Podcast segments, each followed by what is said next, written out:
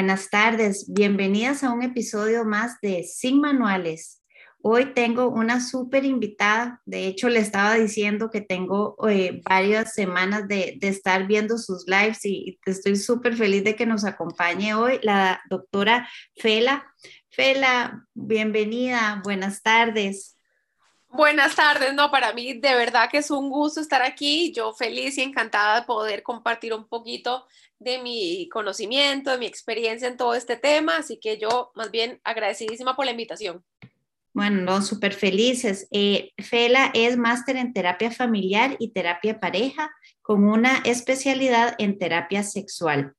Y el tema que traemos hoy, de hecho, fue un tema que me han pedido un montón. Eh, creo que es un tema eh, que se las trae, un tema muy importante, que es la vida en pareja luego que tenemos hijos. Entonces, eh, ese me parece un súper tema. Eh, Fela creo que es la persona indicada para ir abordando varias de las preguntas que tenemos.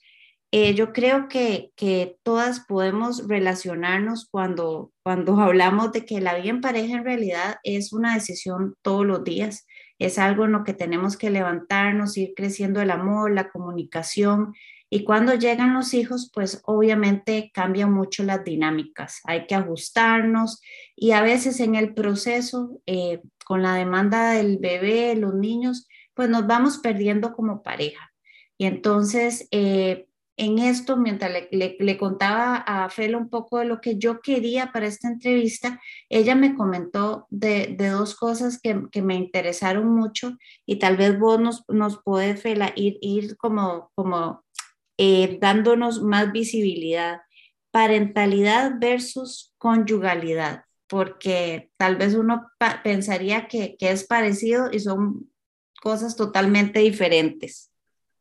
Totalmente, mira, más y todo, evidentemente son dos términos que están súper relacionados, pero a veces pensamos, como bien lo dijiste, que una vez que nos transformamos o nos convertimos en padres por la llegada de un hijo, dos, tres, los que tengamos, nos perdemos como pareja. Si bien definimos la conyugalidad, la conyugalidad hace referencia a la manera de relacionarse de los dos miembros de la pareja. Aquí es importante aclarar que estoy hablando tanto de parejas homosexuales como heterosexuales. Entonces, la conyugalidad, bien, lo que viene a decir es cómo las dos figuras ejercen estas funciones parentales, ya sea eh, o sea, cómo se tratan y cómo es la relación entre ellos, ¿ok? Esta es la manera en que luego van el día de mañana cuando tienen hijos la parte conyugal y nos volvemos la parte parental, cómo vamos a empezar a afrontar los conflictos relacionados en la gestión de los hijos. Que es importante también entender que evidentemente antes de ser padres somos pareja. Y antes de ser padres fuimos pareja, pero no debemos de parar de serlo. Acá hay un término importante que a, mí sí me, me encanta de, eh, sacarlo a la luz y es el tema de coparentalidad. Si bien es cierto, la parentalidad la ejerce el miembro individual, la coparentalidad es la colaboración entre ambos miembros y la conyugalidad definitivamente es la relación de pareja. ¿Me explico? ¿Por qué, ¿por qué digo esto? Porque, hay, porque una persona que, por ejemplo, no tiene pareja, está bien, o haz de cuenta que están divorciados, separados y demás, esta persona está ejerciendo la parentalidad por su lado. Es decir, yo ejerzo la parentalidad como madre, yo fe la mamá, pero la coparentalidad es la relación que yo tengo como padres con el papá de mi hijo o la mamá de mi hijo. ¿Me explico lo que quiero decir? Sí, sí, claro, y es súper importante. Creo que es un término del que, cual nos hemos olvidado, ¿verdad? A veces pecamos mucho como, como mamá decir yo, yo, yo y mi parentalidad ¿verdad? Cuando en realidad debe ser un trabajo en equipo. Exacto. Eso es lo que, la, lo que la coparentalidad viene a hacer, viene a recalcar el trabajo en equipo, pues porque eso lo somos. Si bien es cierto, yo siempre le digo a mis pacientes en consulta, a los pacientes individuales, tú encárgate de ser la mejor mamá del mundo, tú encárgate de ser el mejor papá del mundo, pero ustedes encárguense de ser el mejor equipo de padres del mundo porque tú no puedes controlar lo que haga o cómo ejerza la parentalidad el otro miembro. Le puedes aconsejar, claro, pero no es tu responsabilidad cómo esta figura paterna ejerce su parentalidad. Eso ya es individual responsabilidad de cada uno. si bien es cierto, lo que sí los dos tienen que poner su granito de arena, su esfuerzo, es en la coparentalidad, porque los dos somos los responsables y encargados de velar por el bienestar de los hijos, satisfacer las necesidades primarias y secundarias y evidentemente estar ahí para ellos, ¿no? Darle todo lo que en psicología llamamos la nutrición relacional, que es todo este, este cariño, este amor, el estar pendientes, la protección, la crianza, ¿no? Todo esto para que el niño crezca bien nutrido. Claro, claro. Qué lindo, nunca, nunca lo había pensado así y, y, de hecho tenés mucha razón porque creo que muchos de los temas de pareja cuando llegan los hijos es específicamente por eso, como las expectativas, ¿verdad? Porque no solo estamos pensando en cómo lo hacemos yo como mamá, sino cómo lo está haciendo él como papá. Y entonces si no cumple en lo que tenemos nosotros como expectativa de lo que debería ser un papá, pues ahí empiezan todos esos desacuerdos. Exacto. Eso es muy importante, completamente. Por eso es que siempre decimos que hay que estar alineados. Para mí es muy importante que la pareja, o sea, si yo tengo una pareja súper fuerte y sólida, hay más chance de que ejercer la coparentalidad sea mucho más fluida, natural y en armonía. Pero si tenemos una, una relación de pareja bastante tensa, disfuncional, es posible que eso llegue a reflejarse en el ejercicio de la coparentalidad. Queramos o no, se refleja y los niños son sumamente astutos y se dan cuenta. Claro, ellos se dan cuenta de todo. Uno pensaría que no, pero empiezan con conductas y a veces uno dice, bueno, es que el ambiente en la casa ha estado estresante, hemos discutido y ahí es donde el chiquito inmediatamente empieza más berrinches, más lloroncito o más pega y, siempre tiene que ver con algún detonante de, usualmente los papás. Exactamente, exactamente. Y, y Fela, digamos, eh, yo sé que cada pareja es un mundo y cada relación, pero si uno quisiera, uno sabe que ya estamos eh, listos para ser papás y, demás y lo tenemos planeado, ¿cómo, cómo podemos como establecer esa relación más saludable con nuestra pareja? ¿Cómo qué cosas podemos empezar a trabajar para que cuando ya seamos eh, copadres, por decirlo de alguna forma, eh, ya, ya vayamos entrenados, ya, ya tengamos una forma de, de hablarnos, de entendernos, que va a fortalecer todavía más ese vínculo cuando lleguen los hijos. Mira, efectivamente, yo siempre digo, y creo que cualquier psicólogo estaría de mi lado, es la comunicación, porque vamos a comunicarnos no solamente por temas de los hijos, siempre nos tenemos que comunicar, el ser humano se entiende hablando a través del lenguaje, entonces evidentemente una comunicación asertiva donde incluye tanto el lenguaje verbal como el no verbal. De hecho, el cuerpo dice a veces mucho más que mil palabras.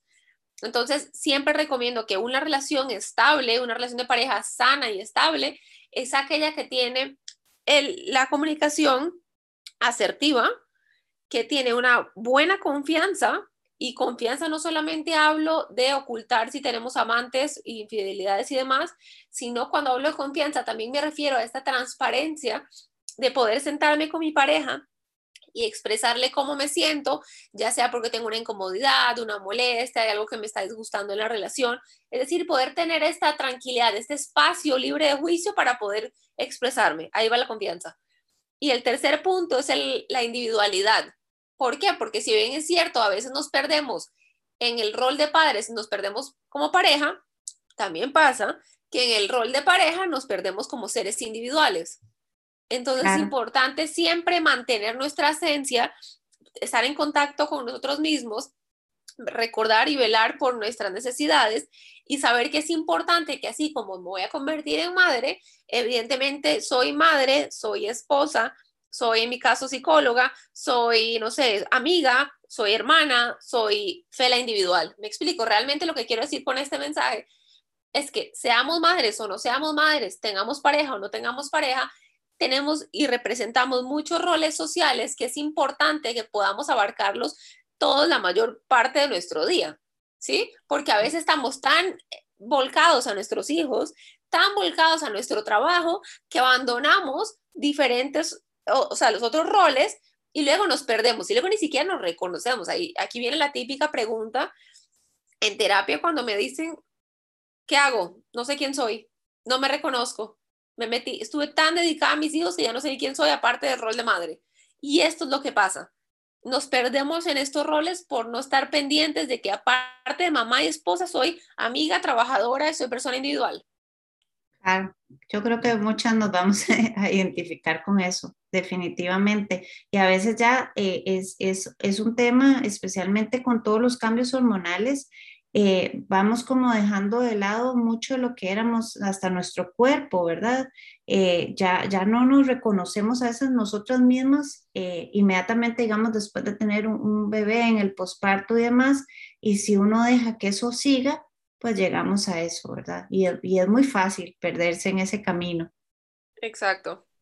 Eso es importante. Y aparte, por supuesto, que siempre lo, lo, lo, diré tanto en parejas como en relaciones sociales, en general, relaciones interpersonales y sobre todo con hijos, el tema de límites. Por supuesto que aquí viene un tema muy importante que todo parte desde el autoconocimiento.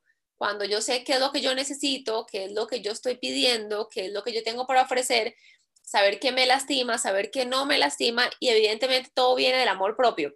Entonces, siempre digo, al final los límites son amor.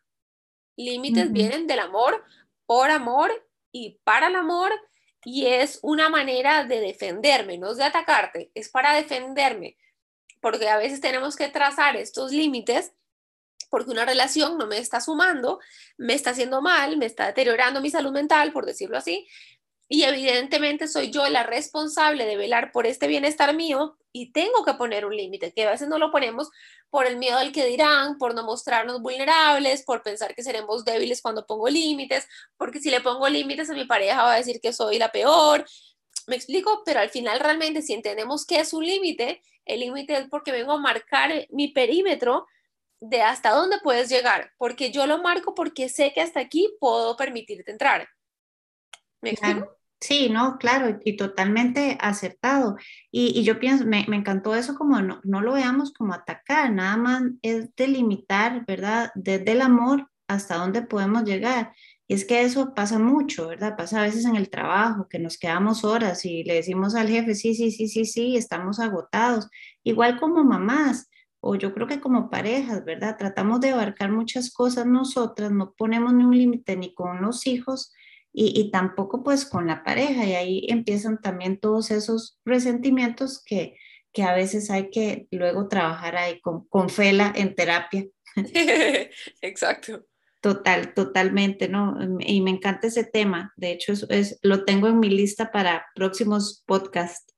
Eh, y, y, ya como para ir entrando un poco en otra de las, de las preguntas eh, que, que, me hacen y también creo que, que personalmente me parece importante.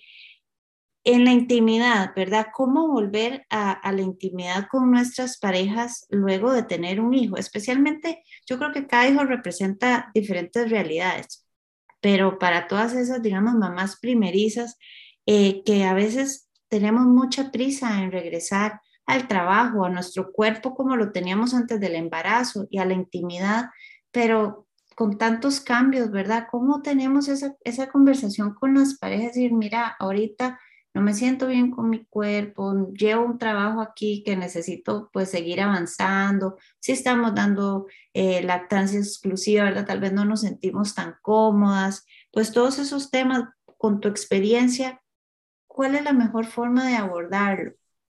Ok, mira, el tema de la sexualidad es un tema extremadamente amplio que hoy capaz, ni, o sea, jamás nos daría chance de hablarlo, pero de manera así concreta, tenemos que partir de la idea de que la sexualidad es uno de los muchos ámbitos en una relación de pareja. Entonces, si yo vuelvo al punto anterior, donde te dije que la comunicación es fundamental y la confianza, que son dos de los tres pilares importantes, vamos a entender que si tengo estos sólidos, estos dos pilares sólidos, y nos sentimos en un espacio seguro, porque la pareja representa para mí un espacio seguro, no va a haber problema, porque evidentemente mi pareja entiende por lo que yo estoy transitando, yo entiendo por lo que yo estoy transitando, estamos transitando ambos por un montón de cambios que nos estamos adaptando. Y evidentemente es aceptar radicalmente lo que mi cuerpo está pasando, lo que mi pareja está pasando, por más de que él no tenga cambios corporales, porque en este caso si hablo de parejas heterosexuales, el hombre es otra cosa, pero el hombre también tiene sus cambios, también tiene sus adaptaciones. ¿Me explico? Entonces, evidentemente, si yo tengo una, esta relación sana, no va a ser mayor problema. Pero si ya venimos con este deterioro, evidentemente el que no haya esta intimidad puede ser como la gota que derrama el vaso y crear una tercera guerra mundial.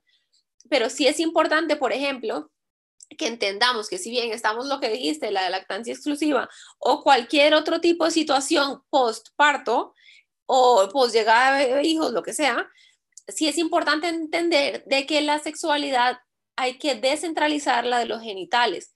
Lo vemos mucho en las películas, en las novelas, en las series. La sexualidad no es solamente, no hay que genitalizarla ni sexualizarla. O sea, la, en general, la sexualidad es algo corporal, es algo integral, donde no solamente tenemos que relacionar, ah, ok, sexo es igual a coito. No, hay un montón de cosas que se pueden hacer que ni siquiera involucran la penetración. O sea, ya la sexualidad, por ejemplo, es que me digas, me bañé con mi pareja y nos acostamos sin ropa en la cama de una película. Ya eso es sexualidad. Están viviendo una sensualidad, una sexualidad bonita, íntima, que no se hace con nadie más, más que con mi pareja. Y evidentemente, entendiendo todos los cambios que estamos sufriendo y es que estamos transitando a nivel corporal y hormonas y adaptarnos a esta nueva etapa de vida, se puede hacer mucho. De hecho, incluso la mujer o, el hombre, cualquiera, puede tener un rol más pasivo y en, el siguiente encuentro quizás un rol más activo. Se puede hacer masturbación, sexo oral, pero no penetración. O sea, hay un montón de cosas que se pueden hacer, de formas de relacionarse íntimamente, de intimar con tu pareja que no, que, que no solamente es el coito, ¿me explico? Que a veces este es nuestro miedo porque estamos súper focalizados en la penetración, penetración, penetración, cuando la sexualidad es algo mucho más grande, mucho más bonito, mucho más placentero y de manera integral. Claro. Y creo que, bueno, desde ahí yo, eh, el tema de la educación sexual, yo sé que es todo otro tema, pero entonces tal vez es empezar nosotros desde nuevamente nuestras expectativas y lo que consideramos que es intimidad, ¿verdad? Y ir cambiando y ir expandiendo nuestra mente y saber que podemos nada más darnos hasta la mano, ¿verdad? Acostados, viendo una película y ya eh, si en ese momento para nosotros eso es conexión, pues eso es importante. Y no totalmente entendido los pilares, pues a, practicar muchísimo la comunicación, definitivamente. Y ya como para, para ir cerrando, Fela, si, si estamos eh, en una situación, porque sí, sí me han llegado como, como preguntas de parejas con hijos para, para especificar, ¿verdad? Que sienten que están a punto de darse por vencidos, ya hablando de separación como única respuesta en ese momento. Eh, primero, si quisieran, ¿dónde te pueden contactar y qué les aconsejarías? Como antes de llegar a, a dar otros pasos. Ok, mira, evidentemente nadie nos está amenazando por estar con alguien. Si ya evidentemente la relación de pareja no representa un lugar seguro para ti, está atentando contra tu salud mental, estás teniendo que sacrificar muchas cosas y no representa, no, como digo, no representa un lugar seguro para ti y ves la separación y el divorcio como la mejor opción tanto para ti como para los que te rodean, yo no soy nadie para estar en contra. De hecho, en terapia de pareja, siempre decimos que el terapeuta nosotros nos guiamos por lo que la pareja decida, no tomamos nosotros la decisión de si la pareja es apta para seguir o apta para divorciarse. Eso es una decisión muy delicada que la toma la pareja porque nadie se conoce mejor que la pareja misma. Pero si bien es cierto, en psicología de pareja hay dos vías. Ir a terapia de pareja para ver qué se puede rescatar en la relación de pareja y formas nuevas de, de conectar, o bien para una sana separación sobre todo si tenemos hijos. ¿Por qué? Porque lo que yo menos quisiera como terapeuta es que uno empiece a hablar mal del otro miembro o lo que llamamos en psicología la triangulación, donde agarramos a nuestro hijo, lo hacemos parte de nuestro aliado para ir en contra de nuestro enemigo, que sería el otro miembro. Es todo para evitar este tipo de cosas y hablar sobre todos los acuerdos de crianza, como quién se va a quedar los hijos tal día, cómo nos vamos a organizar a veces le tenemos como, está muy satanizado el tema de la separación del divorcio, pero en años mucho más atrás, evidentemente se veía muy mal el divorcio. Era como, mamita, tú te casaste con él, salado, aguante, se queda. Toda la vida. desesperadamente, exacto, hubiera deseado poder divorciarse. Hoy en día que ya no se ve así y que sí está la opción, si es normalizado el tema del divorcio, si bien es cierto, ya lo intentaste y, y aún así estás muy convencida de que no es ahí, totalmente válido, porque te mereces una vida mejor. Claro, una relación de pareja es para vivirla, no para sufrirla. Pero yo siempre digo, y yo creo fielmente, Fela como psicóloga, yo creo fielmente en las segundas oportunidades, sobre todo esas segundas oportunidades que van de la mano con una ayuda terapéutica. No creo en las terceras oportunidades, pero en la segunda sí. Pero nuevamente, una pareja siempre puede, puede estar bien, pero siempre puede estar mejor. Y eso es el trabajo en psicología. Las parejas vienen mucho a mi consultorio, aunque me digan, no, nosotros nos llevamos bien, pero queremos ver cómo estar mejor. Y me encanta, porque ahí lo que estamos viendo es la salud mental como un medio de prevención. Sí. Cosa que lo que hacemos es ir a terapia cuando ya tocamos fondo, cuando ya estamos que nos jalamos los pelos porque nos queremos divorciar. Entonces, a todas estas parejas que me dices que ya no hay de otra, evidentemente la terapia les ayuda para todo el tema de llevar a cabo eh, la coparentalidad, ¿listo? Porque aquí estamos velando por el bienestar de los hijos, entendiendo que los hijos no tienen la culpa de nada, sacándolos de esta responsabilidad del divorcio, no haciéndolos parte de, y evidentemente siempre con el mismo objetivo de seguir dándole la mejor educación y crianza posible a nuestros hijos, sobre todo porque somos como pareja o expareja, somos el punto de referencia para nuestros hijos de lo que es estabilidad, intimidad, complicidad, buen trato, parentalidad, me explico, nos ven mucho como ejemplo y eso es lo que queremos cuidar, el ejemplo que le estamos dando a nuestros hijos a pesar de que ya no hay una conyugalidad. Pero sí, yo te diría, Gabriela, que es muy importante, eh, bueno, siempre digo que la terapia es como el último recurso, el último recurso si no lo habías tomado en cuenta, pero si sí lo tomaste en cuenta y sí lo intentaste, eres libre de hacer lo que sea porque al final el objetivo de vida yo creo que es, ser feliz. cada uno buscar su felicidad. Exactamente, se iba a decir. Y, la, y la de los hijos, pues no, más bien entonces cambio, cambio el concepto y digo, eh, no veamos la terapia como el último recurso, más bien usémoslo como un recurso para seguir creciendo en nuestra relación. Exacto, exactamente. ¿Y cuántas parejas vemos o personas en general que estuvieron casadas, se divorciaron y luego entraron en otra relación y se volvieron a casar. Y es válido. O sea, realmente yo creo que nadie se casa para divorciarse, pero uno sabe las vueltas de la vida y cosas que empiezan a aparecer y evidentemente relaciones donde es mejor dejarlo aquí por nuestra salud mental antes de matarnos.